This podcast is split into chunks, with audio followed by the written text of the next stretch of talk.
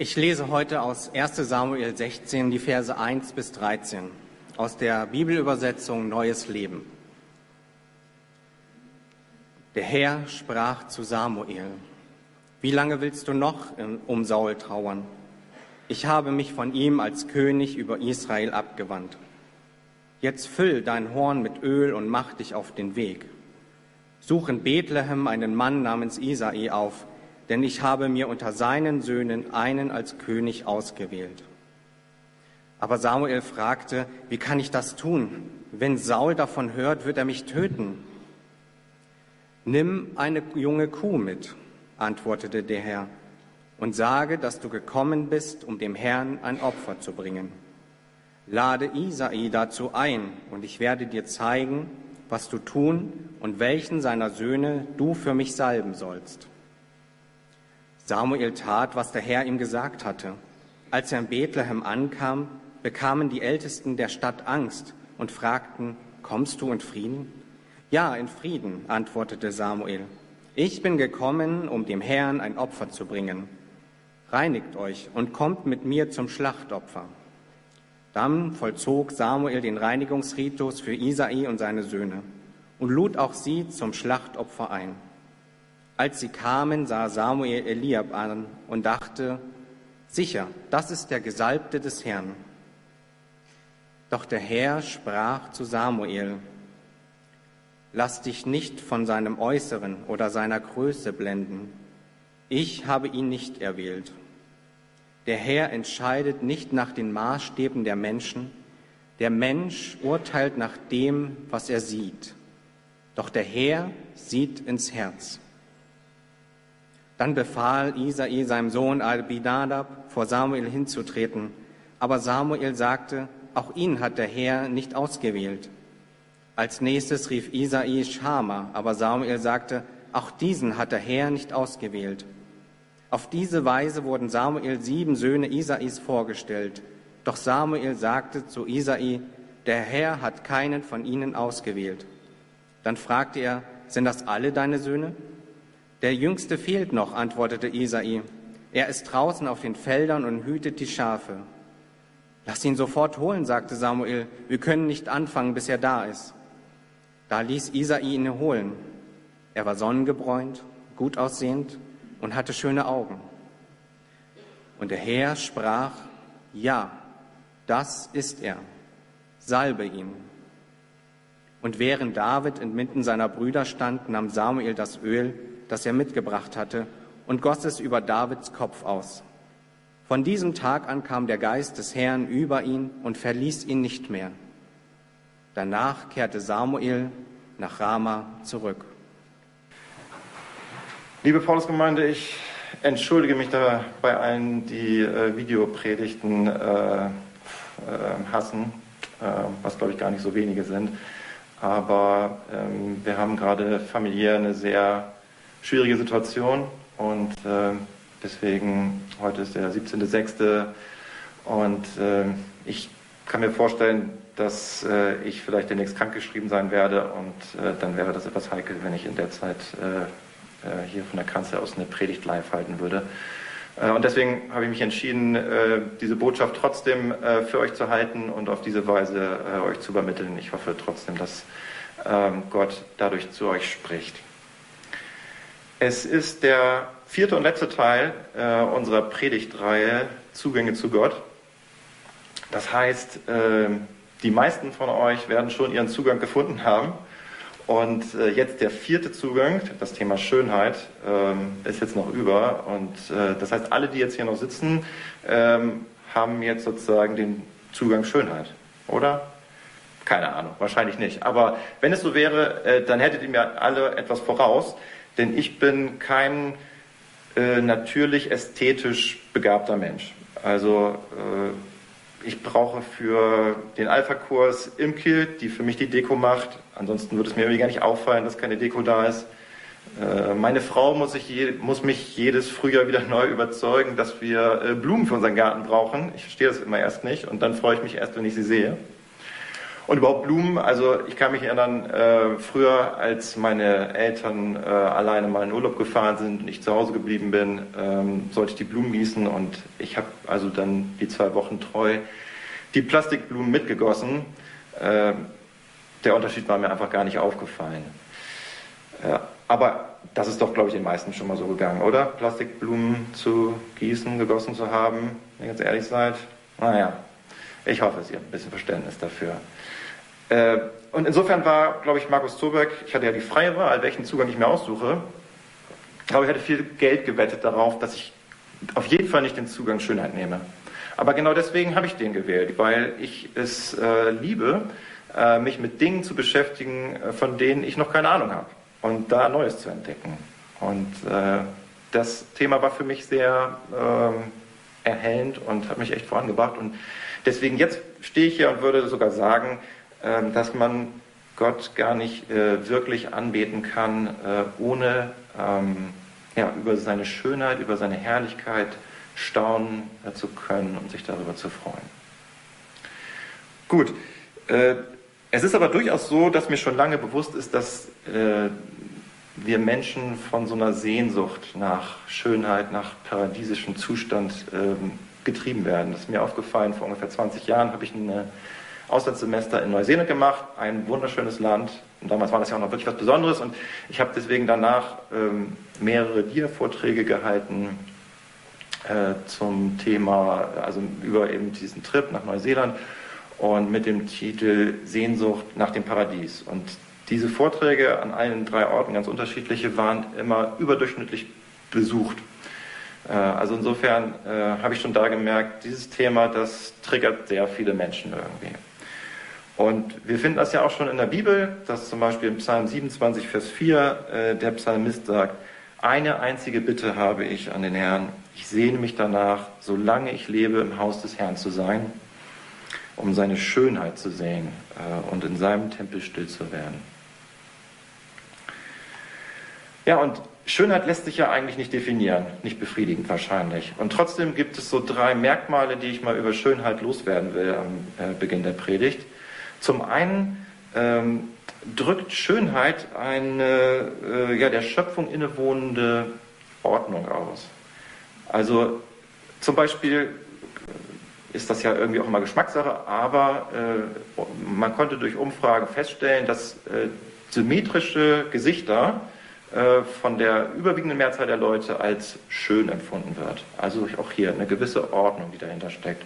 Aber das Ganze geht noch viel, viel weiter, ähm, geht bis dahin, dass unser Universum auf eine für Naturwissenschaftler schöne Art und Weise geordnet ist, dass die Planeten auf sauberen Bahnen laufen, ähm, dass die Mathematik, für die, die sie beherrschen, ähm, äh, eine, eine Schönheit ausdrückt, weil eine Ordnung da drin steckt, weil etwas ähm, berechenbar ist. also deswegen Schönheit drückt eine Ordnung aus und zum Zweiten, sie drückt auch einen Wert aus. Ähm, genauso wie ein Kunstwerk äh, teuer ist, das von einem äh, berühmten Künstler, von einem begabten Künstler gemacht wurde, so sind wir genauso äh, unglaublich wertvoll, weil wir vom äh, größten Künstler aller Zeiten des Universums gemacht wurden, von Gott selbst. Und das Dritte ist, die, mit, mit der Schöpfung drückt der Schöpfer etwas über sich selbst aus. Äh, denn äh, jemand hat mal gesagt, mit der Schöpfung ist Gott quasi an die Öffentlichkeit gegangen. Ähm, und äh, die Schöpfung ist kein Ausdruck seiner Schwachheit, dass er sich irgendwie einsam gefühlt hat vielleicht äh, und deswegen ein Gegenüber den Menschen haben wollte, damit es ein bisschen abwechslungsreicher wurde. Äh, denn er hat ja in seiner Daseinsform, in der Dreieinigkeit schon in einer äh, perfekten ähm, Beziehung mit sich selbst gelebt, äh, hat deswegen keinen Mangel gehabt, sondern die Schöpfung ist ein Ausdruck der, der Fülle, des Überflusses. Und das ist auch das, was wir ja sehen, wenn wir in die Natur schauen, wo einfach äh, das pure Leben da ist, wo Überfluss da ist, wo ähm, ja, das Leben sich immer wieder ausdrückt in dieser Freude auch. Und dementsprechend ähm, lesen wir auch an verschiedenen Stellen in der Bibel eben, dass äh, diese Schönheit ein Zugang ist zu Gott. Zum Beispiel in Jesaja 33, Vers 17 heißt es, Deine Augen werden den König in seiner Schönheit sehen, du wirst ein weites Land erblicken. Oder auch Psalm 147, Vers 1, dort heißt es, Halleluja, ja, es ist gut, unseren Gott Loblieder zu singen. Ihn zu loben macht froh und ist wunderschön. Aber ähm, der Mensch des 20. Jahrhunderts und sicherlich auch des 21. Jahrhunderts äh, würde sagen, das ist aber eine sehr naive Sichtweise von Schönheit. Denn äh, es sind so viele Katastrophen passiert im 20. Jahrhundert, natürlich auch schon davor, aber das ist ja so wirklich eine Zäsur mit den Weltkriegen und viel anderem Elend, äh, dass man sagen würde, naja, da zu sagen, ach, ist ja alles schön und äh, darin finden wir Gott, das ist aber reichlich äh, blauäugig. Und auf den Punkt gebracht hat es äh, Friedrich Nietzsche, der gesagt hat, die Wahrheit ist hässlich. Und unter äh, Kunstkennern wurde mal eine Umfrage gemacht und dort wurde äh, ermittelt, dass das einflussreichste Bild des 20. Jahrhunderts das Bild von einem Pissoir ist, von Marcel Duchamp. Ähm, das ist irgendwo doch, ähm, ja, veranschaulicht die Sache ganz gut. Ähm, wir kennen vielleicht das Prinzip Form follows Function. Ähm, damit ist äh, der Bauhausstil äh, umschrieben. Und das geht aber auch natürlich auch noch weit darüber hinaus. Äh, letztendlich unser ganzes Leben scheint irgendwie von diesem Funktionalismus geprägt äh, und durchtrieben zu sein. Und äh, alles wird sozusagen bewertet danach, welche Funktion es erfüllt, welchen Nutzen es hat. Und äh, das heißt letztendlich auch, alles ist käuflich. Und diese Einstellung macht nicht mehr vor dem Menschen halt. Ja, wir, ähm, wir, wir unterliegen einem großen äußeren Druck, einem Schönheitswahn. Und äh, ja, ich glaube letztendlich auch dieses ganze Thema äh, Pornografie, ähm, eines der größten Geschäftsmodelle äh, dieser Welt, ähm, basiert natürlich letztendlich genau darauf, dass auch selbst dieses äh, hohe Gut, was uns von Gott geschenkt wurde, zu einer Ware verkommen ist, äh, die einfach käuflich und verfügbar ist. Und interessanterweise ist diese mh, mm, negative Sichtweise von Schönheit auch der Bibel vertraut. Äh, wir finden zum Beispiel in den Sprüchen, das große Buch der Weisheit der Bibel, äh, die Aussage, lass dich nicht von ihrer Schönheit verführen oder von ihren Wimpern bezaubern. Ja, hier geht es um die Schönheit der Frauen, die verführerisch sein kann. Oder auch in Hesekiel 31, Vers 9, da heißt es, ich hatte sie, die Zeder, mit ihren vielen Zweigen so herrlich gemacht, dass alle anderen Bäume von Eden, dem Garten Gottes, neidisch auf sie waren. Also Schönheit, die zu Neid führt, die äh, von Gott wegführt eigentlich. Und äh, da denken wir natürlich auch sofort an äh, die Versuchung, an den Sündenfall im Garten Eden, wo der Baum der Erkenntnis stand und die Frucht, die daran hing, wahrscheinlich sehr schön war, sehr schön, sehr verlockend war, eine Lust für die Augen war. Und man kann sich nicht vorstellen, dass Adam und Eva da irgendwie so eine schrumpelige Frucht vom Baum gepflückt hätten und gegessen hätten. Nee, auch da diese Verführung passiert über ähm, die Schönheit ähm, eines Gegenstandes. Und selbst über das Gebet sagt Paulus im Korintherbrief, im 1. Korinther 14, Vers 17, hm, du dankst zwar mit schönen Worten, also hier geht es um das, ähm, die Geistesgabe des Zungengebets, du dankst zwar mit schönen Worten, aber der andere wird dadurch nicht gestärkt. Ja, also selbst im Gebet geht es nicht darum, schöne Worte zu machen. Das kann total leer und inhaltslos sein und kann dazu führen, dass jemand gar nicht erbaut wird dadurch.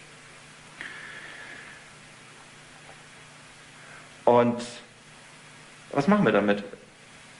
Was sollen wir jetzt halten von Schönheit? Also zum einen würde ich sagen, Schönheit ist auf jeden Fall uneindeutig, ist ambivalent. Und das sehen wir auch in der Natur wir haben am Anfang ein bisschen davon gesprochen, dass die Natur schön ist, zum Beispiel in Neuseeland. Aber äh, manchmal, wenn wir genauer hingucken, stellen wir fest, naja, äh, so schön ist es gar nicht, dieser Überlebenskampf, der da stattfindet. Ich meine, schauen wir uns nur den Kuckuck an, ein Geschöpf Gottes. Und das, was er tut, andere Eier rausschmeißen, seine eigenen reinlegen, äh, ist ein Vorgang, der eine gewisse Brutalität in sich hat. Oder dass Katzen, wenn sie Mäuse gefangen haben, erstmal noch ein bisschen mit denen spielen, bevor sie sie töten. Ähm, das ist grausam. Ähm, oder wir haben im äh, Bibeltext heute äh, von äh, David gehört. Und äh, von David wird gesagt, er war schön. Aber auch von Saul wird gesagt, er war schön. Ganz genau die gleiche Beschreibung. Und bei dem einen sehen wir, er war gut und bei dem anderen eher nicht so. Und letztendlich, ähm, das war ja der, die Aussage des Textes, ähm, kommt es nicht auf die äußere Schönheit an, sondern es kommt eigentlich auf das an, was dahinter, hinter dieser äußeren Schale äh, ist, was dann zum Vorschein kommt. Und Gott kann da durchschauen und äh, kann die wahre Schönheit äh, eines Menschen, eines Charakters sehen. Und letztendlich wird ja auch über Jesus gesagt, in Jesaja 53, sein Äußeres war weder schön noch majestätisch, er hatte nichts Gewinnendes, äh, da war nichts, was uns gefallen hätte. Und ich glaube, äh, diese Uneindeutigkeit von Schönheit, diese, das, was damit drinsteckt, äh, das hat uns geprägt. Und wir ähm, sind äh, schnell dabei zu sagen, dass äh, jegliches Ding, was wir irgendwie genießen, äh, deswegen eigentlich man da vorsichtig sein muss. Das kann irgendwie nichts moralisch Hochstehendes sein, weil wir ja Nutzen davon haben. Ne? Das muss, es muss immer was Uneigennütziges sein. Nur dann ist das wirklich gut. Weiß nicht, kennt ihr das ein bisschen? Ähm, ich glaube, das ist sehr, sehr verbreitet. Und C.S. Lewis hat aber gesagt, äh, der Gedanke, dass der Genuss einer Sache ihren moralischen Wert schmälert, der hat sich von Immanuel Kant und von der Philosophie der Stoiker äh, eingeschlichen und der ist kein biblischer Gedanke. Denn wo würden wir landen, wenn wir diesen Gedanken immer weitergehen? Dann würde es ja heißen, dass unser Gottesdienst möglichst freudlos sein müsste. Dass wir irgendwie das als eine trockene, kalte Pflicht äh, abhandeln müssten. Unsere Bezie ganze Beziehung zu äh, unserem Schöpfer. Und äh, ich glaube, das wäre ein großer Irrweg. Das wäre ein sehr trauriger Weg, den wir da eingehen würden. Und ich glaube, es gibt viele lauwarme Christen, die sagen würden, ich glaube an Jesus. Aber dieser Satz ist dann bei ihnen irgendwie inhaltsleer. Weil was sagt es aus, äh, dass man an ihn glaubt, an seine Existenz? Die Schlüsselfrage ist eigentlich, schätzt du ihn, schätzt du Jesus mehr als alles andere? Und John Piper äh, hat das so formuliert, er hat gesagt, das oberste Ziel des Menschen ist es, Gott zu ehren, indem man ihn für immer genießt. Ja, also was, macht, was könnte Gott mehr Ehre machen, als dass wir äh, aus einer wirklichen Freude an seiner Schönheit, an seiner Herrlichkeit, an seinem Wesen äh, ihm die Ehre bringen, ihm nachfolgen.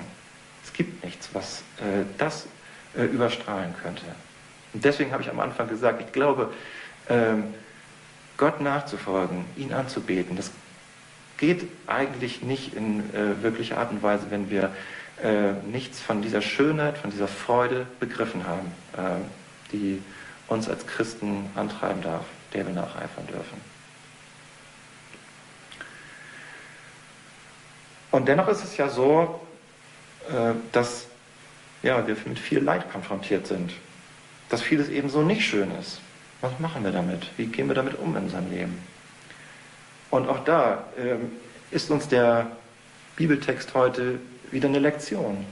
Äh, denn oft dürfen wir nicht ähm, aufhören zu schauen äh, an, an, dieser ähm, äußeren Sichtweise des, äh, des Leides, äh, von Katastrophen und so weiter, sondern äh, oft müssen wir dahin durchschauen.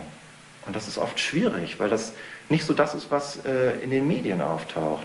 Äh, da, Tagesschau und so weiter, wer das anguckt, wird schnell depressiv, weil äh, das sind 90 Prozent schlechte Nachrichten.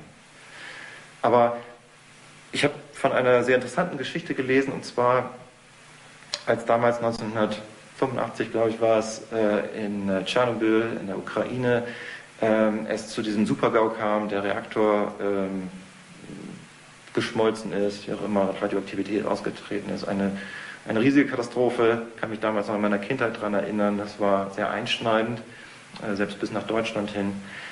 Ähm, dass äh, einige Monate danach im Daily Telegraph, in der britischen Tageszeitung, ein Leitartikel erschien, äh, wo es hieß, ähm, die Menschen in der Sowjetunion äh, lesen die Bibel wegen Tschernobyl. Weil, was war der Grund? Äh, das Wort Tschernobyl bedeutet wohl in Ukrainisch äh, so viel wie Wermut. Und Wermut ist ja ein äh, Begriff, der in der Offenbarung auftaucht, nämlich als äh, ein Stern, der auf die Erde fällt und der die Gewässer bitter macht. Und irgendwie, ich will nicht sagen, diese Reaktorkatastrophe war jetzt tatsächlich genau die Erfüllung äh, dieser Prophezeiung, aber äh, tatsächlich ist da ja irgendwo eine Analogie da. Und äh, das haben Menschen dort entdeckt und äh, plötzlich äh, ging wohl da wirklich äh, die Kunde herum, Mensch, Tschernobyl, die Katastrophe, da ist schon in der Bibel von die Rede. Und plötzlich Leute haben versucht, Bibeln zu bekommen und haben die Bibel aufgeschlagen, das Wort Gottes, haben dann angefangen daran zu lesen, in diesem ähm, kommunistischen, säkularen Staat. Und niemand weiß, wie viele Menschen vielleicht indirekt durch diese Katastrophe äh, und durch diesen Kontakt mit der Bibel zum Glauben gekommen sind. Insofern ähm, ist das die Herausforderung auch für uns im Alltag, durch diese vordergründigen Katastrophen und Leiden hindurchzusehen. Ich habe ja am Anfang gesagt, dass äh, wir als Familie im Moment eine sehr schwere Zeit durchmachen. Ähm, die liegt, glaube ich, zum Großteil noch vor uns. Und ich habe wirklich ähm, Angst davor, äh, vor dieser Herausforderung, fühle mich überfordert davon. Ähm, und doch hatte ich vorgestern ein Gespräch mit äh, meinem älteren Sohn, mit Lionel. Und äh, ich habe ihn um einen großen Gefallen gebeten, also für ihn wirklich ein ein einschneidender, großer Gefallen. Hat sehr vorsichtig gefragt, ob er sich vorstellen könnte, ähm, äh, das zu tun. Und er hat nicht einfach nur Ja gesagt, sondern er hat gesagt, Papa, für Bennett, glaube ich, würde ich im Moment alles tun. Und das hat mich so tief berührt in diesem Moment, äh, dass in dieser schlimmen Situation, in der wir im Moment drinstecken, da auch manchmal die schönsten Sachen zum Vorschein kommen. Und äh, das ist manchmal nicht so sichtbar äh, an der Oberfläche, aber das hat mich so berührt. Ich habe dann nach diesem Gespräch mit, mit ihm äh, das erste Mal in dieser Krise ähm, äh, weinen müssen, weil ich einfach so angerührt war davon, äh, wie er seine Liebe äh, bekundet und das zu, aus seinem Herzen herauskommt. Also, das ist vielleicht die Hauptbotschaft äh, meiner Predigt heute. Und äh, wenn ihr irgendwas behaltet, dann behaltet das, dass es darum geht, ähm, ja, dass wir manchmal hindurchschauen müssen durch Dinge. Denn das beste Beispiel für dieses Prinzip ähm, ist ja eigentlich die Kreuzigung. Die Kreuzigung ist eine hässliche Szene, wahrlich, ganz schlimm, äh, ganz viel Leid. Und äh, wenn wir aber hindurchschauen äh, zu den Motiven, warum Jesus das getan hat, wenn wir seine Liebe dahinter erblicken, dann wird die Schönheit sichtbar in dieser Tat, die er für uns getan hat. Und manchmal ist es natürlich auch so, müssen wir ganz ehrlich zugeben, ja, wie es auch in dem Bibeltext heißt, der Mensch schaut auf das, was vor Augen ist. Ja, das ist auch unsere Begrenzung natürlich. Wir haben nicht dieselben Fähigkeiten wie Gott. Wir können nicht immer durchschauen, wir können nicht immer ins Herz schauen. Und manchmal bleibt uns dieser Blick vielleicht verwehrt, wo wir in dem Leiden nicht mehr in der Lage sind, das Schöne, das Gute zu sehen. Das wird es sicherlich immer wieder geben. Ähm, aber auch da glaube ich, dass allein die Sehnsucht nach Schönheit am Ende ein Zugang zu Gott ist. Auch wenn wir manchmal nicht äh, dazu hindurchdringen. Aber das, was Gott in unser Herz reingelegt hat, das äh, zieht uns zu ihm hin. Das finden wir nur bei ihm äh, als Erfüllung.